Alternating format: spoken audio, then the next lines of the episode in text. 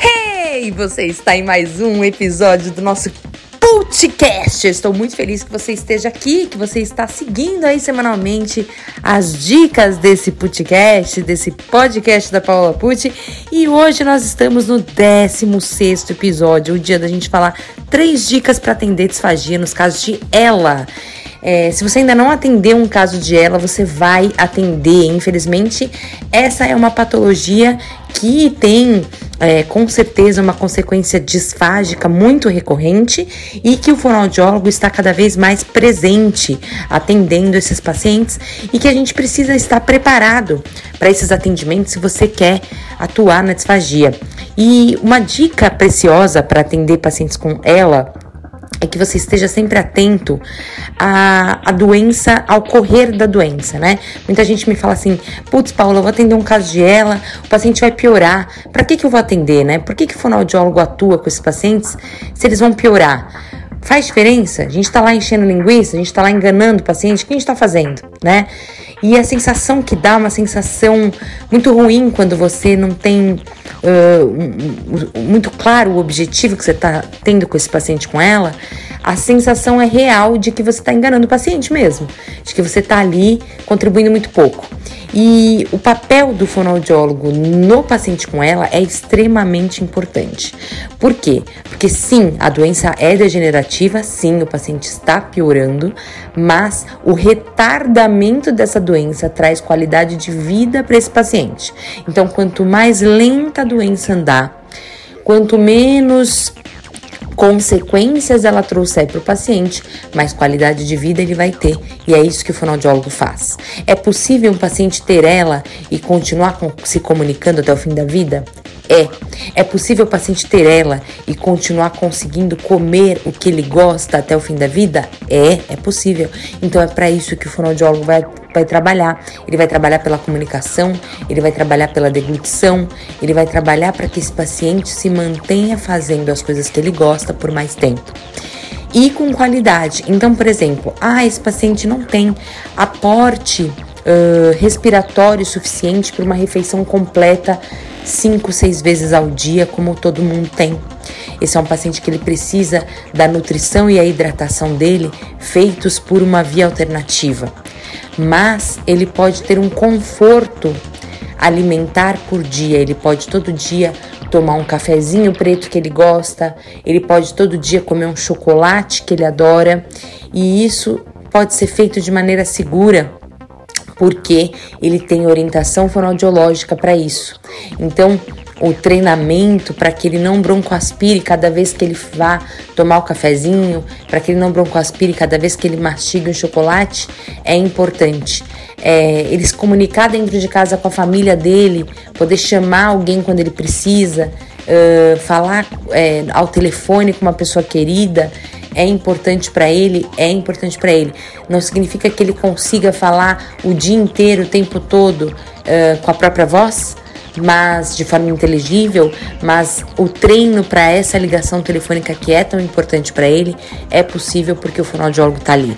Então, três dicas importantes é: esteja atento ao que vai acontecer.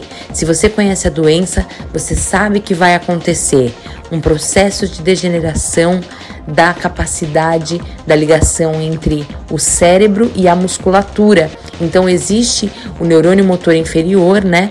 Existe a ligação entre a ação muscular e o tronco encefálico. Então este esta ligação é, está deficitária cada vez mais. O, o que a gente quer que o músculo faça, ele não chega, a mensagem não chega para o músculo. Então o músculo vai perdendo força essa flacidez muscular, ela vai levar, por exemplo, a uma dificuldade de uh, mímica facial, então o paciente vai ter as expressões faciais mais, mais controladas, né? Uma expressão facial mais monótona, assim, querendo dizer, uh, uma expressão mais em máscara ao longo do tempo.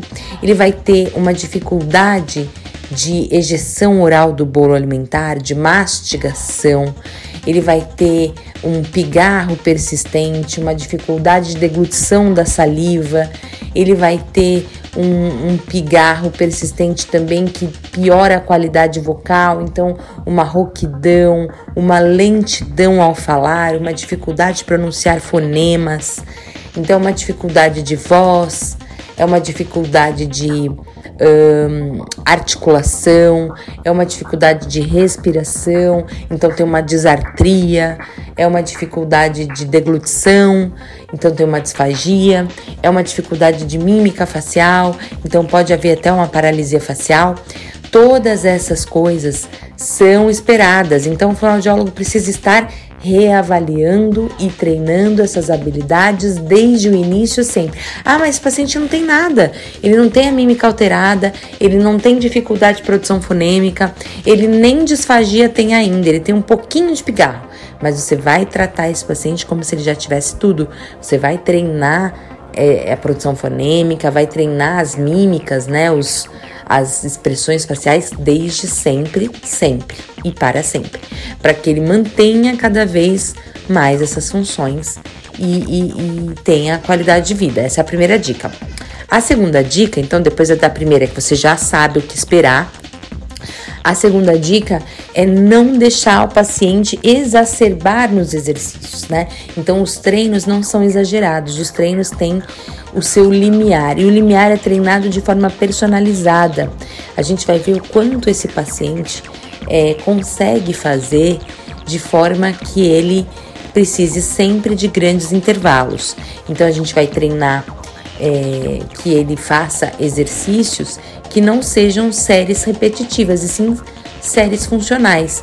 Então, como que é o exercício dele? É comendo, é falando, é chamando a pessoa, é comendo o que ele gosta, é é cantando a música preferida, nunca é língua para fora, língua para dentro. Então é menos MO e mais funcional. Isso vale para qualquer paciente neurológico, mas para o paciente com ela vale muito mais, porque exacerbar a musculatura com sequências, repetições, é, pode deixá-lo ainda mais prejudicado do ponto de vista muscular, tá? A terceira e última dica que eu te falaria para atender o paciente com ela é que é ideal que você, como terapeuta, faça é, análise, faça terapia para tratar com esses pacientes, para tratar com pacientes degenerativos. Eu diria que para tratar com, com, com, qualquer ser humano, para se relacionar em geral, é ideal que você faça terapia, né? Todo ser humano deveria fazer terapia para poder se relacionar. Mas o, o, o, o terapeuta, né, nós, os profissionais da saúde, deveríamos nos nos considerarmos mais ainda em relação ao processo terapêutico, porque é muito importante a gente estar com a saúde mental em dia para cuidar do outro. E isso faz muita diferença no processo é, de tratamento dos nossos pacientes, tá bom? Então essas são as três dicas aí do atendimento paciente com ela com disfagia. Espero que você tenha gostado e a gente se vê no próximo podcast na semana que vem. Um beijo e até lá!